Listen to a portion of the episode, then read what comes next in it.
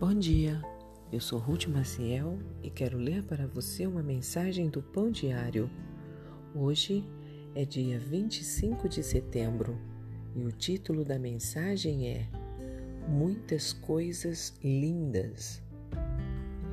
Pouco antes de morrer, Lilia Strotter, artista e missionária, olhou pela janela e teve a visão de uma carruagem celestial. Uma amiga perguntou-lhe: Você está vendo muitas coisas lindas?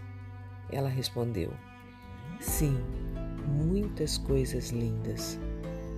Suas últimas palavras refletem a obra de Deus em sua vida. Ao longo de toda a sua existência, ele revelou muita beleza a ela e por meio dela. Ela serviu a Jesus como missionária na Argélia Dizem que o famoso pintor John Ruskin, seu tutor, comentou: Que desperdício quando ela escolheu ir ao campo missionário em vez de optar pela carreira artística.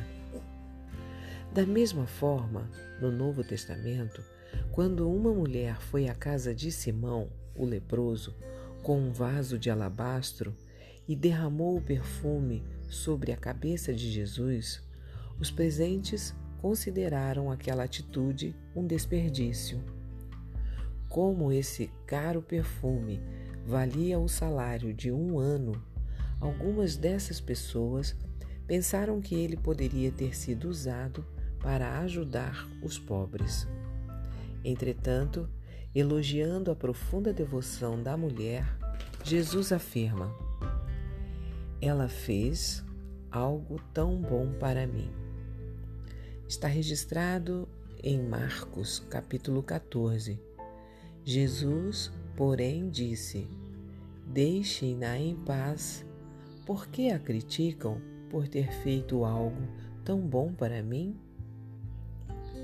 Todos os dias podemos escolher deixar a vida de Cristo resplandecer em nosso viver e manifestar sua beleza ao mundo. Para alguns, poderá parecer um desperdício, mas que tenhamos o coração disposto a servi-lo. Que Jesus possa dizer que fizemos muitas coisas boas para Ele. Vamos orar? Pai querido, Ajuda-me a expressar meu amor por ti de maneiras lindas. Amém.